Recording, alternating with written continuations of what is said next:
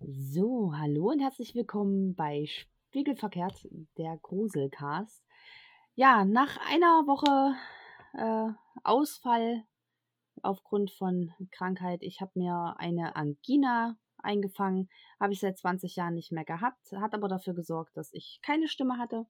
Und deswegen konnten wir nicht aufnehmen, aber heute sind wir wieder da. Ich habe es am Mittwoch versprochen und tada, da sind wir. Denn unsere liebe Lisa ist auch wieder dabei. Hallo. Hallo. ja, heute, auch das habe ich im Instagram schon angekündigt für die Leute, die uns auf Instagram noch nicht folgen.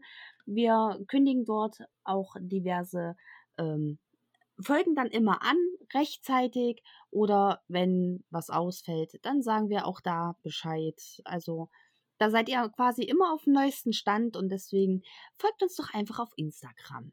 Da könnt ihr auf jeden Fall nichts mehr verpassen. Ja, ich finde auch, das ist eine sehr gute Idee. Ja, gell? ja, wir haben heute eine etwas schaurige Folge. Wir haben heute keinen True Crime Fall, aber wie gesagt, das war ja angekündigt. Wir haben das uns so zur Aufgabe gemacht, dass wir aus dem True Crime Genre ein bisschen was rausnehmen, dass wir aus dem Paranormalen ein bisschen was rausnehmen und auch so ein bisschen was aus dem spookigen, creepigen Creepypasta, Sagen und Legenden thematischen Bereichen uns einfach was raussuchen und da immer wieder was dazwischen schmeißen, um das Ganze A ein bisschen aufzulockern und natürlich um den, äh, den Namen des Podcastes natürlich auch absolut gerecht zu werden. Denn Spiegelverkehrt ist nicht nur die Abgründe der Menschheit, sondern auch alles, was man nicht irgendwie physikalisch oder rational erklären kann. So. Liebe Lisa, wie geht's denn dir? Ja, mir geht's gut. Ich bin gespannt auf die heutige Folge. Ja, ich wollte gerade wollt fragen, freust du dich auf die Folge? Ja, auf jeden Fall. Also ich freue mich riesig. Wir haben uns ja die Woche auf Arbeit auch gar nicht so viel gesehen tatsächlich. War immer relativ kurz, wenn wir uns mal gesehen haben. Aber das liegt auch einfach daran, dass wir zwei fleißige Bienchen sind. Und ja, deswegen muss ich mir, äh, äh, deswegen konnte ich mir das jetzt quasi nicht nehmen lassen, dich erstmal zu fragen, ob alles gut ist und wie es dir geht. Bei mir ist alles gut. Danke der Das Nachfrage. freut mich. Das freut mich. Yay. Ja, ich würde sagen, wir fackeln jetzt auch gar nicht mehr lange und reden jetzt hier gar nicht so um den heißen Brei drumrum. Ich habe eine Creepypasta vorbereitet. Du hast eine Legende vorbereitet. Und damit unsere Zuhörer auch mal ein bisschen Abwechslung erleben, fange ich heute an zu erzählen, beziehungsweise in dem Falle vorzulesen, denn ich habe ja, wie gesagt, eine Creepypasta. Die habe ich mir bei Reddit rausgesucht. Und ich muss aber dazu sagen, also die Ursprungs-Creepypasta war gar nicht so mega als solches, deswegen habe ich dann angefangen und habe ein bisschen dran rumgebastelt, ein bisschen umgeschrieben und auch, man muss ja sagen, also es gibt ja Wörter, die fallen mir im Englischen einfach nicht in der Übersetzung auf Deutsch ein und deswegen habe ich das dann bei Google eingegeben und da kam dann was ganz Wirres raus. Und ähm, ja, ich hoffe, ich habe das gut umgeschrieben und konnte ja äh, in die Geschichte noch ein bisschen mehr Gruselwusel reinpacken. Ich bin gespannt. Ich werde jetzt einfach mal starten. Ja, ich bin bereit, gegruselt zu werden. Das ist schön. Meine Geschichte heißt Die Frau im Moor. Es ist ein kalter, grauer Novembersamstag im Norden. Die Temperatur liegt etwas über dem Gefrierpunkt und der Himmel versucht Schnee zu spucken, aber davon bleibt nichts liegen. Drei Freunde, Jakob, Stefan, Flo und ich, langweilen uns und beschließen deshalb mit meinem neuen Auto etwas durch die Gegend zu fahren. Den Highway hinunter und ziemlich ziellos kommt mir plötzlich die Idee, ihnen einen interessanten Ort im State Park zu zeigen. Also fahren wir nach Süden. Wir erreichen einen kleinen Parkplatz. Der State Park ist riesig, aber durch die Autobahnen und Überführungen geteilt, so dass es in diesem Abschnitt nur einen kleinen Parkplatz gibt und wir das einzige Auto dort sind. Ich möchte Ihnen das Moor zeigen. Es ist ein Torfmoor. Es wächst Torf in einem dicken Teppich oder Kissen auf dem Wasser, so dass es aussieht, als würde es schwimmen. Es ist so dick und stabil, dass Pflanzen, Büsche und sogar Bäume auf dem Torf wachsen. Es sieht irgendwie aus wie ein Tümpel, aber eigentlich ist es ein See. Die Torfteppiche werden dünner, wenn das Wasser tiefer wird, während man also an einigen Stellen darauf laufen kann und es sich anfühlt, als würde man auf einer Hüpfburg gehen, so ist es an anderen Stellen eher, als würde man gleich hindurchrutschen. Wir lassen das Auto stehen und beginnen eine Wanderung durch den Wald auf dem Weg, der zum Moor führt. Die meisten Bäume ragen mit skelettartigen Ästen in den Himmel, aber einige haben noch dunkelorangene Blätter. Während wir den Weg entlang laufen, sagt Jakob, dass er sich beobachtet fühlt, bleiben stehen und schauen uns um. Nichts. Aber es ist plausibel, dass man sich hier so fühlt. Die Bäume verschwimmen in den Tiefen des Waldes so dass man auch hier und da durchaus mal einen Schatten sieht. Ungefähr eine halbe Stunde vergeht und es ist nichts passiert. Es ist jetzt später Nachmittag oder sogar fast Abend. Der Himmel ist jetzt schiefergrau und der Schneefall wird stärker. Wir kommen, nennen wir es, an der Promenade an, die das Moor führt, ein System von Brettern und Ketten, welche schmal zusammengelegt wurden um darauf gehen zu können. Es dauert eine weitere halbe Stunde, vielleicht auch 45 Minuten, um in einer Reihe an der Promenade entlang zu laufen. Das Moor ist matschig und die Bretter steigen und sinken, während wir an den verdorrten, fleischfressenden Pflanzen vorbeigehen. Natürlich scherzen wir herum und springen von den Brettern, während der Teppich aus Torf bebt und wackelt und die Bäume beben. Als wir uns dem Ende nähern, geht Stefans Fuß durch den Torfteppich, wes weshalb wir alle lachen und sagen, er wäre fast gestorben. Dann biegen wir um die Ecke und erreichen das Ende am letzten Brett, wo das Moor aufhört und sich die ganze Moorpracht zum Rechts des Sees öffnet. Da steht eine Frau, nackt, mit dem Rücken zu uns und hält ihre Arme in die Luft. Es schneit und sie dreht ihren Kopf zu, kurz zu uns ohne dabei ihre Haltung zu verlassen und blickt dann wieder auf den See. Sie hat weiße, blasse Haut, rotes, mittellanges Haar und sie ist eigentlich noch gar nicht so alt. Vielleicht Anfang 20, vielleicht Mitte 20. Wir sind wie eingefroren. Es gibt buchstäblich keinen Grund, an diesem Ort zu sein, zumindest definitiv nicht nackt. Während wir ausgeflippt und völlig paralysiert zugleich sind, ist sie eiskalt und doch bildschön. Es wird dunkel. Ich habe keine Ahnung, wie lange wir dort stehen. Doch dann bewegt sie sich endlich. Jetzt erst sehen wir den sehr ordentlichen Kleiderhaufen vor ihr, von dem sie sich beginnt anzuziehen. Dann geht sie langsam, fast schwebend an uns vorbei, die Promenade entlang. Wir fallen fast buchstäblich hinten hinunter, um ihr den Weg frei zu machen, damit sie schweigend passieren kann. Ein paar Minuten später machen wir uns auch auf den Rückweg. Keiner von uns sagt auch nur ein Wort. Niemand begreift so richtig, was da gerade passiert ist, und jeder krübelt irgendwie für sich.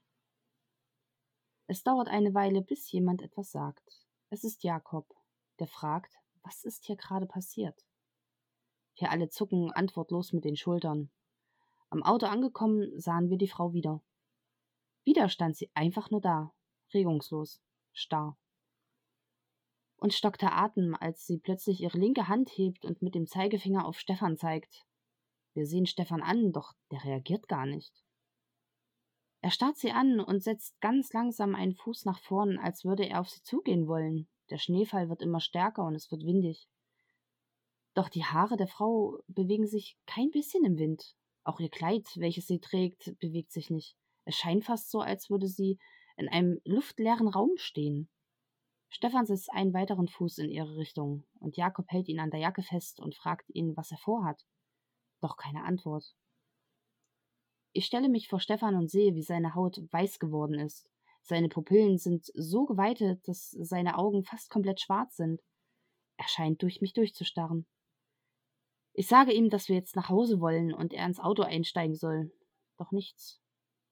Irgendwas stimmt hier nicht. Zusammen drücken wir ihn zurück und setzen ihn in das Auto und fahren aufgeregt und hektisch los. Auf dem Highway angekommen, zuckt Stefan zusammen und sagt, dass ihm kalt ist. Wo sind wir? Wir standen noch gerade eben noch an der Promenade.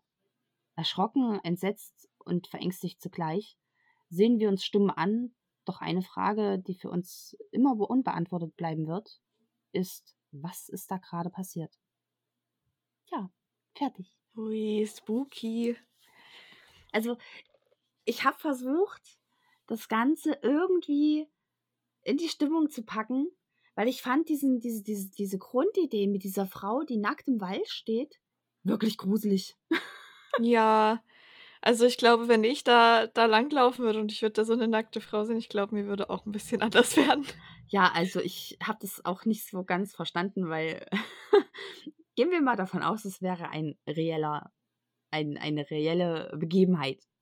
Was es ja nicht Ja. ist, weil es ist ja eine Creepypasta. Obwohl, bei manchen Creepypastas sagen die Leute auch, es ist real und echt, aber da weiß, es, da weiß man es ja einfach auch nicht immer so. Aber also mitten im Winter. Ich gehe davon aus, dass die Geschichte in Nordamerika spielt. So Kanada oder irgendwie sowas. Also, pff, gut, man könnte auch sagen, Norwegen kommt so vom Bildlichen her, was die Geschichte so widerspiegelt, auch ungefähr so dahin.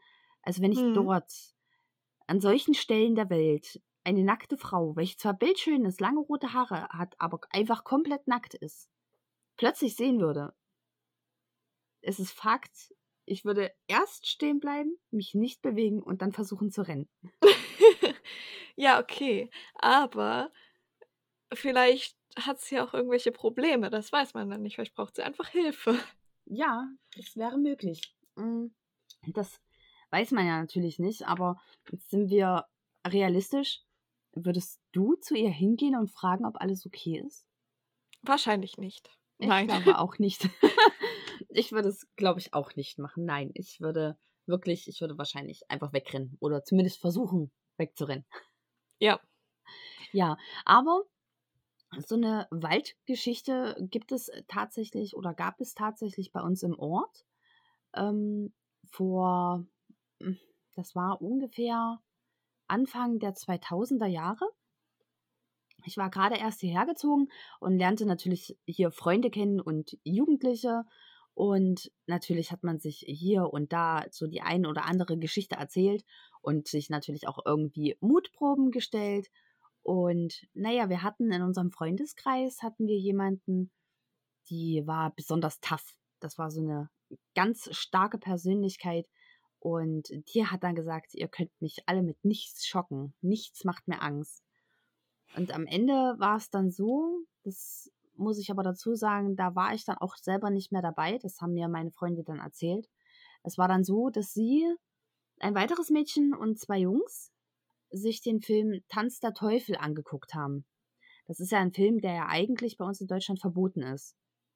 Ach, wirklich? Ja, der ist verboten. Und ähm, zumindest die ungeschnittene Fassung. Die geschnittene Fassung kann man sich angucken, aber die ungeschnittene ist verboten. Okay. Und ähm, uns, also mir wurde erzählt, es wäre die ungeschnittene Fassung gewesen. Das weiß ich natürlich nicht.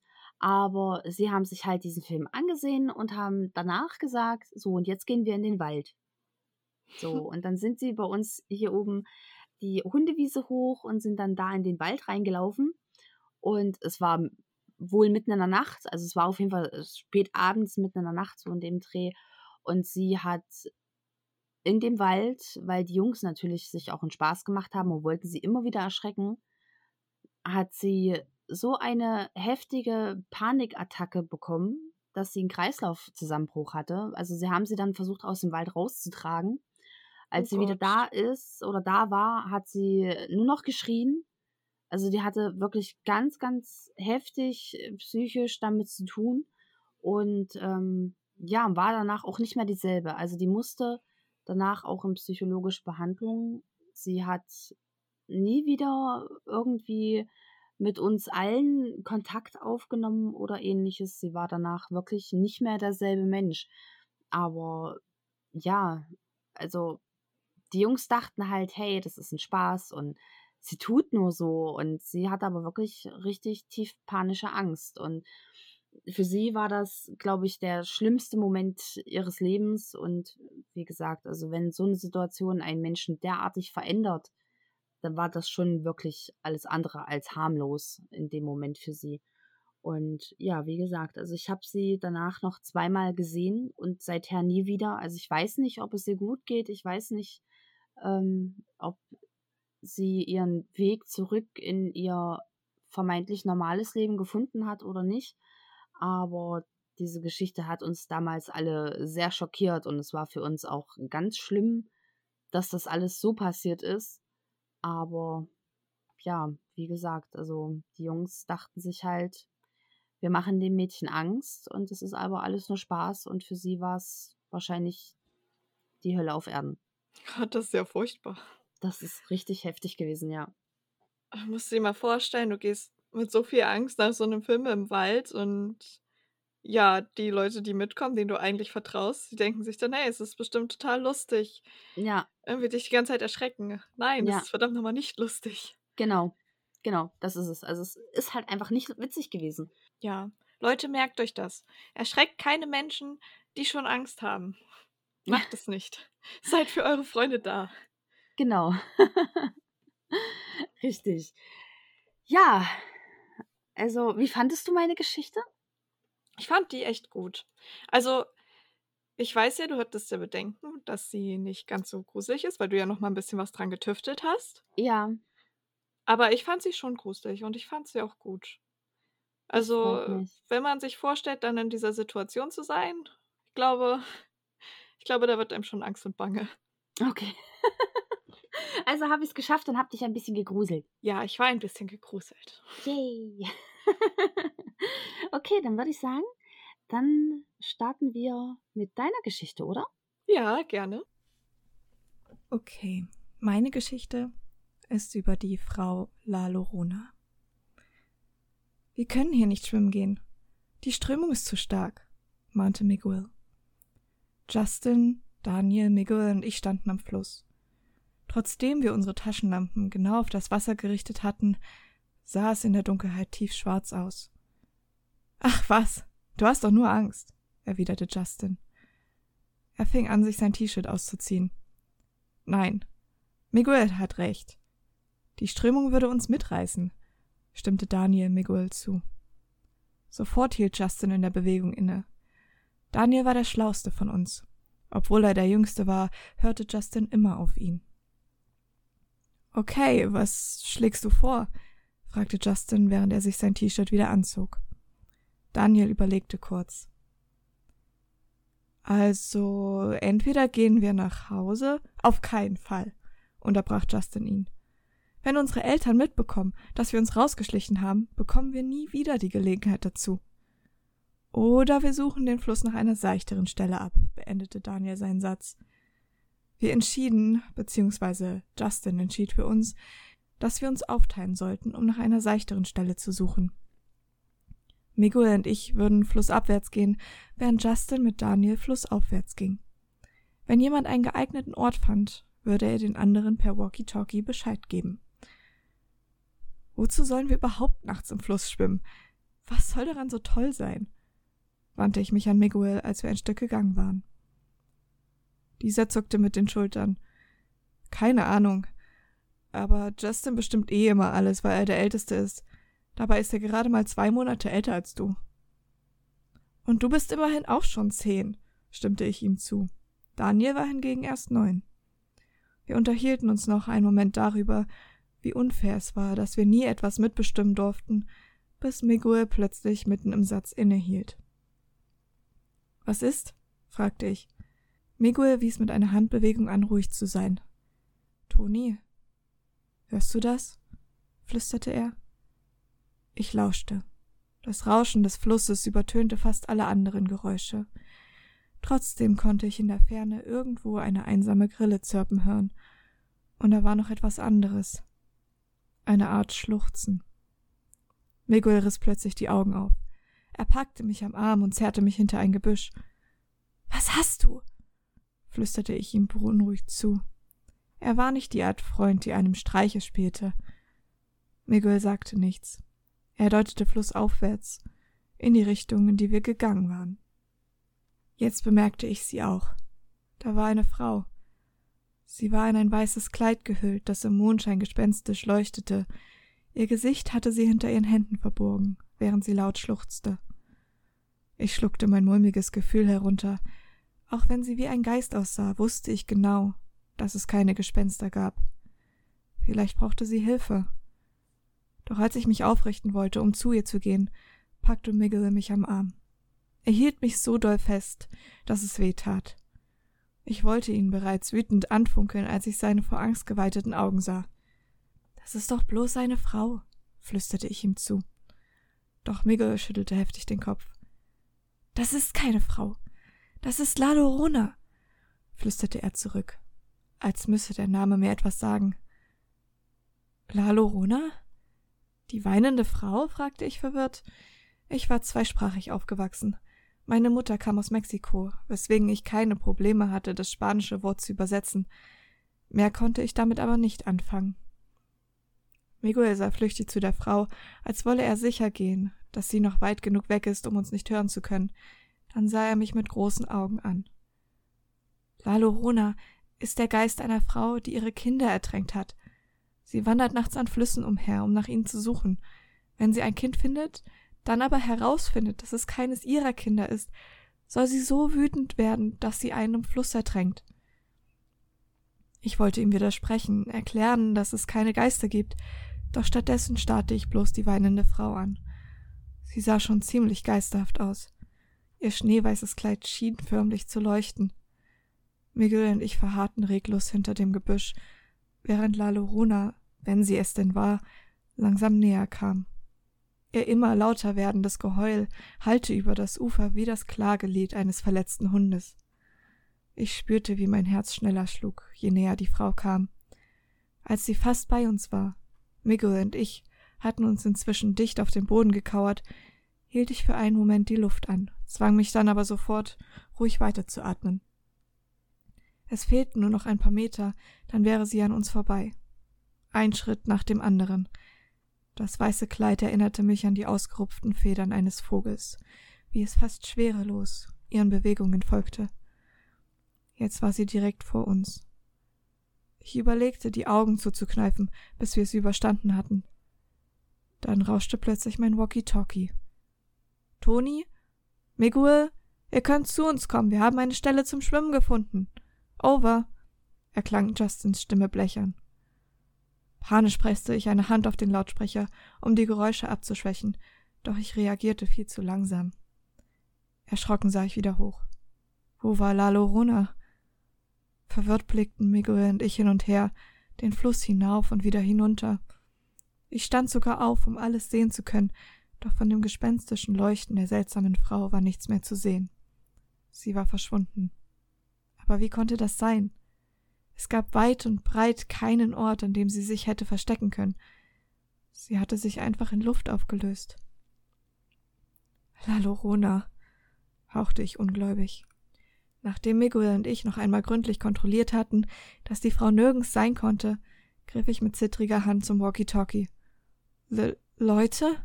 Sprach ich hinein. Wir brechen ab. Eben haben Miguel und ich eine Frau gesehen, die sich vor unseren Augen in Luft aufgelöst hat. Und das ist zu unheimlich. Wir gehen nach Hause. Over. Ich rechnete mit allem. Spott, Gelächter, einer wütenden Antwort, Ungläubigkeit oder sogar Verständnis.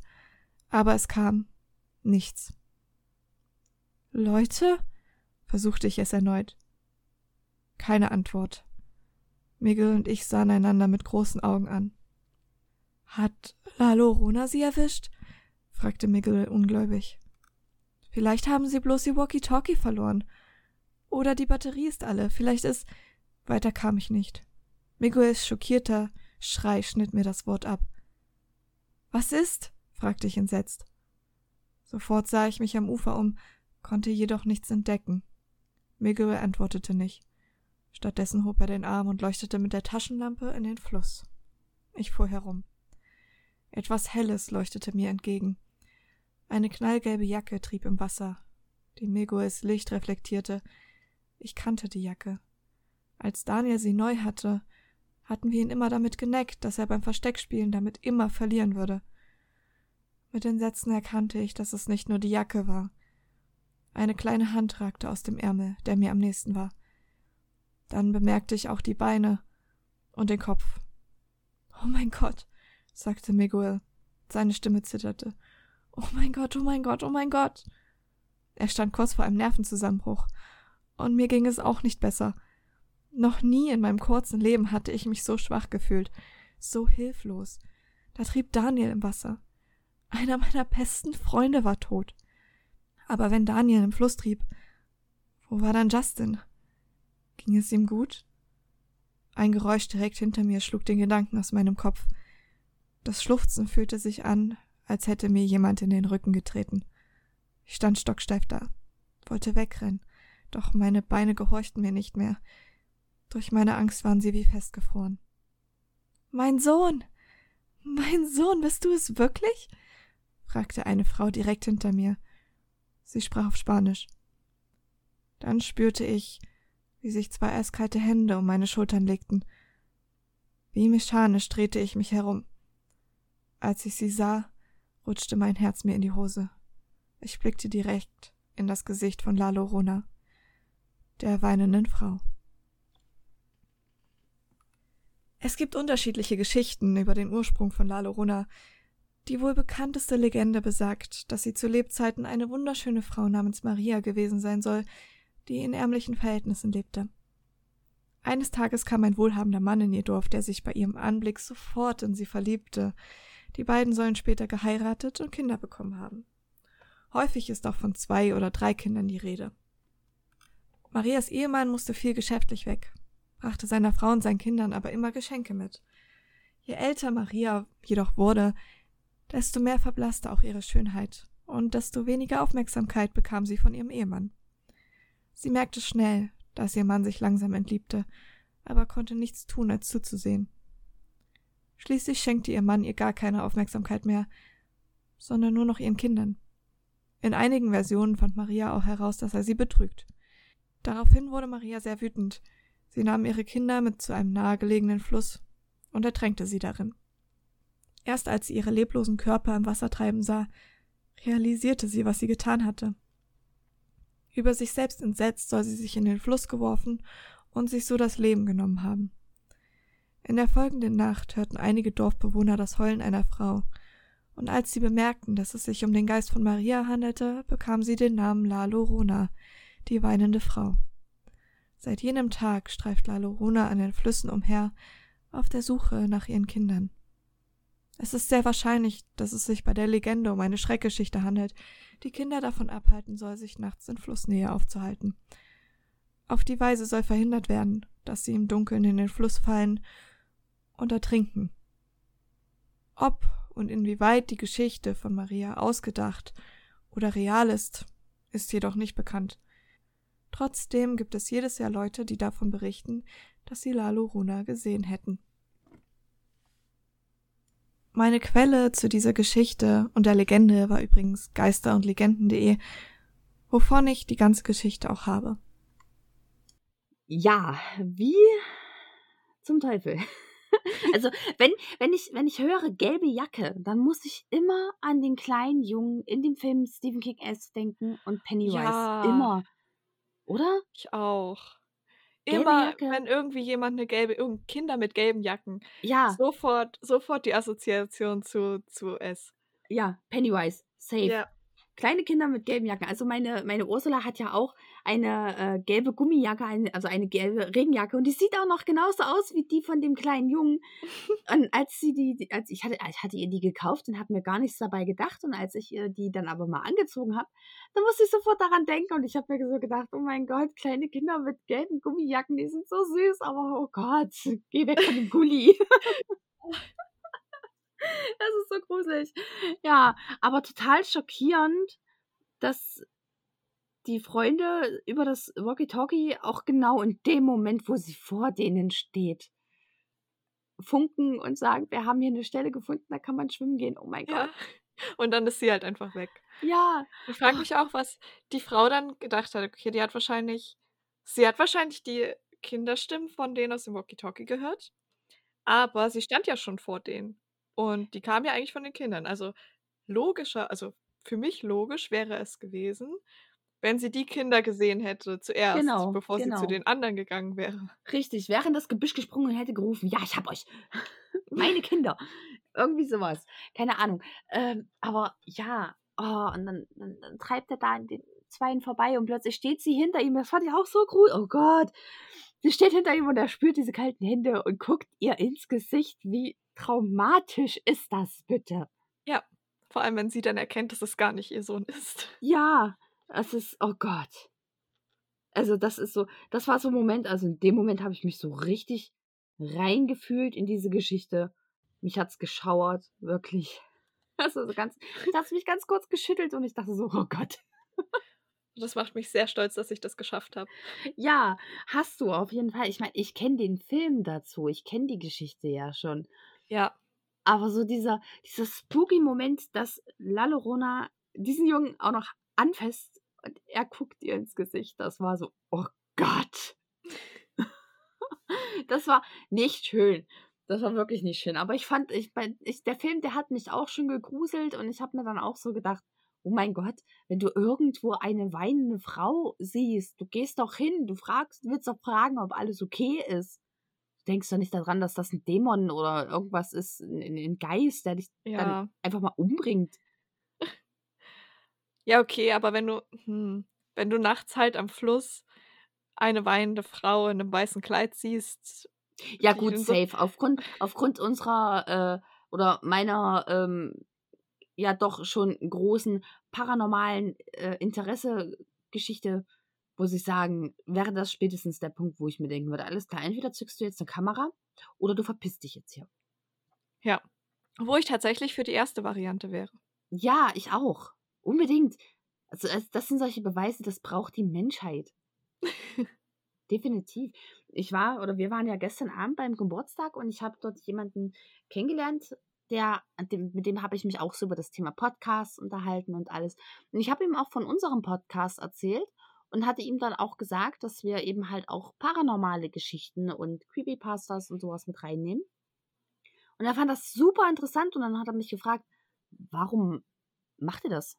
Warum seid ihr nicht nur in dem einen Thema?“ Und ich habe dann gesagt: „Na ja, weil das heißt halt spiegelverkehrt und ich finde, dass auch solche Gruselgeschichten eine Stimme verdient haben. Auch, äh, paranormale Geschichte haben Geschichten haben eine Stimme verdient, aber es gibt halt keine Beweise. Es ist halt einfach in dem Moment, wenn jemand glaubt, einen Geist gesehen zu haben oder etwas fühlt oder Ähnliches, dann ist das ja für denjenigen in diesem Moment die Realität. Das kann man ja als Außenstehender nicht wissen, wie dieserjenige sich fühlt. Also, es ist seine Das ist Realität. richtig, ja. Und und auch seine Realität hat 'n Recht, gehört zu werden. Und genauso ist es eben halt auch mit diesen Sagen. Und wenn man dann jetzt mal angenommen, wir an dem an an einem Fluss stehen würden nachts und wir würden so was sehen, ich würde mir wahrscheinlich erst mal vor Angst in die Hose scheißen. Und dann würde ich versuchen, meine Kamera zu zücken, einfach um das festzuhalten, damit es Beweise gibt. Ja. Doch, so was braucht die Welt, aber ich möchte dabei bitte nicht sterben. Ja, das wäre ungünstig, weil dann sind die Beweise auch nichtig. Ja, das das stimmt. Das wäre äußerst schade. Aber es gibt ja auch Äußerst schade. ja, aber es gibt ja auch diverse True-Crime-Fälle, die auch so sehr mysteriös sind, wo man sich so gewisse Dinge einfach nicht erklären kann. Und ich glaube, La Llorona hat da bestimmt das eine oder andere Opfer gefordert. Ja, das denke ich auch. Auch wenn das jetzt besonders spooky klang. Und, äh, besonders, weil meine Katze hier im Hintergrund ist und 'n bisschen mauzt, weil sie am Ja, Kartoffelchips-Schrank hör's. sitzt. Sie versucht grad, meinen Chipsschrank aufzumachen. Okay, wollen wir das Mauzen drin lassen für unsere Zuhörer? Ich würde es drin lassen. Miauwatzen. Ich finde es niedlich. Ja, gell, die ist aber auch so süß. Okay, also, liebe Zuhörer, das, was ihr bei mir im Hintergrund hört, das kleine, süße, zarte Stimmchen, das ist die Stimme von Cheesy, von meiner fast schneeweißen britisch Corsa Katze. Die sieht so 'n bisschen aus wie so 'n Husky im Katzenkostüm, oder? Ja, und sie ist so weich wie eine Wolke. Ja, die ist so schön. ja, also falls ihr das gehört habt, wir lassen das drin. Das schneiden wir nicht raus, weil das klingt ganz toll. Aber Katzengejaule kann ja nachts auch super creepy sein. Und jetzt stellt sich mir die Frage, also ob die dieses Weinen von La Llorona, also es gibt ja eigentlich, heißt es ja in der Sage, dass wenn du das Weinen von La Llorona hörst, dann bist du des Todes verurteilt. Hm. So, jetzt ist aber die Frage, es gibt ja verschiedene Geschichten. Die einen sehen sie, die anderen hören sie nur. Wiederum andere hören ein Wimmern, was phasenweise so ein bisschen Schreien ist. Ja, jetzt ist die Frage, vielleicht haben die auch nachts einfach nur so rollige Katzen irgendwie bei sich da so im Viertel und es ist gar nicht La Llorona. Und die haben einfach nur Angst und bekommen dann einen Herzinfarkt oder so. Hat, hat auch so ein bisschen was von The Grudge, oder? Ja, aber ich glaube mal, ich glaube, die Leute können das schon unterscheiden. Also ich hoffe es zumindest. Ja, gut. Vielleicht ist meine Fantasie da jetzt auch ein bisschen mit mir durchgegangen. ja, aber okay. Nein, ich bin sehr zufrieden mit unserer Geschichtenauswahl heute. Ja, ich fand sie auch sehr gut. Ja, das freut mich. Jetzt müssen wir nur noch gucken, dass unsere Zuhörer unsere Geschichten auch gut fanden und uns natürlich auch entsprechend Resonanzen dalassen oder auch einfach ihre Meinung schreiben und schicken oder vielleicht gibt es ja auch Gruselgeschichten im Wald von unseren Zuhörern, die unsere Zuhörer uns gerne erzählen möchten. Wir würden diese natürlich dann auch vertonen und euch quasi, also unseren Zuhörern im Gesamten in einer Folge präsentieren, wenn das gewünscht ist. Aber ja, also da bin ich erstmal gespannt, was da von unseren Zuhörern für uns kommt. Ja, ich bin auch gespannt. Am besten, ihr schickt uns das einfach auf Instagram.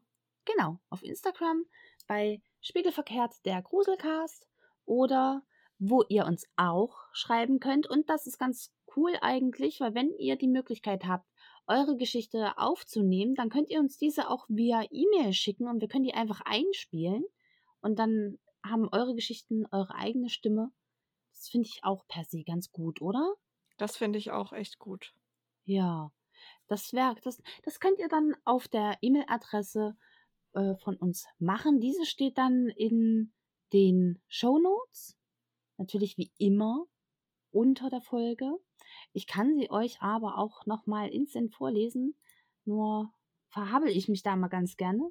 Bei meinem anderen Podcast habe ich schon ganz oft Unterstrich gesagt, obwohl da ein Punkt hinkommt.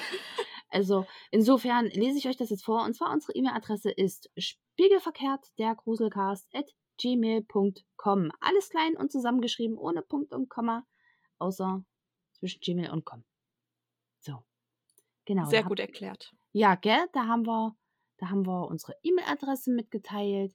Da haben wir unser Instagram-Account mitgeteilt und unbedingt das, was natürlich auch super, super, super, super toll wäre und damit könnt ihr uns riesig unterstützen, ist natürlich, lasst uns ein Abo da, über der Plattform, wo ihr uns hört, sei es jetzt bei Spotify oder bei Deezer oder bei Amazon oder natürlich bei iTunes. Und bei iTunes habt ihr noch den ganz tollen positiven Boni-Effekt für uns. Ihr könnt uns dort eine Bewertung hinterlassen von 1 bis 5 Sterne und von guter Bewertung bis, nö, ich mag euch gar nicht, ist auch gesehen, haben wir kein Problem mit, aber wir freuen uns über eure Meinung und über eure Bewertung und natürlich über euren Abo. So. Genau. Ja, als nächstes haben wir dann. Was kommt als nächstes, Lisa? Als nächstes haben wir wieder einen True Crime Fall.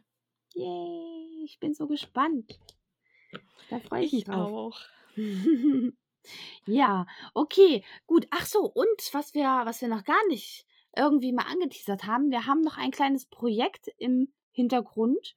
Und da werden wir auch rechtzeitig uns natürlich bei Instagram zu äußern und wir werden uns natürlich auch bei, bei, bei, bei, bei, bei der nächsten Folge werden wir das auch noch mal so ein bisschen anteasern, denn wir haben eine kleine Kooperation und ja, mit wem und was und Weshalb und warum, das erklären wir euch dann, wenn es soweit ist. Seid auf jeden Fall gespannt. Wir freuen uns drauf, oder Lisa? Auf jeden Fall. Ja. So. Und dann würde ich sagen, in dem Sinne, ich verabschiede mich. Ich danke euch fürs Zuhören.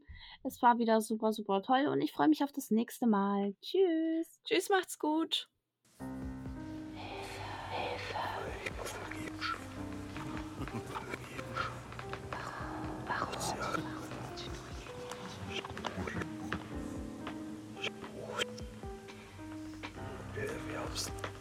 Eichwaffelgiebsch, spiegelverkehrt.